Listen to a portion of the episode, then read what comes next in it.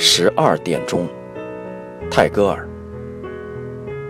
妈妈，我真想现在不做功课了，我整个早晨都在念书呢。你说，现在还不过是十二点钟，假定不会晚过十二点吧？难道你不能把不过是十二点钟想象成下午吗？我能够容容易易地想象，现在太阳已经到了那片稻田的边缘上了，老态龙钟的渔婆正在池边采撷香草做她的晚餐。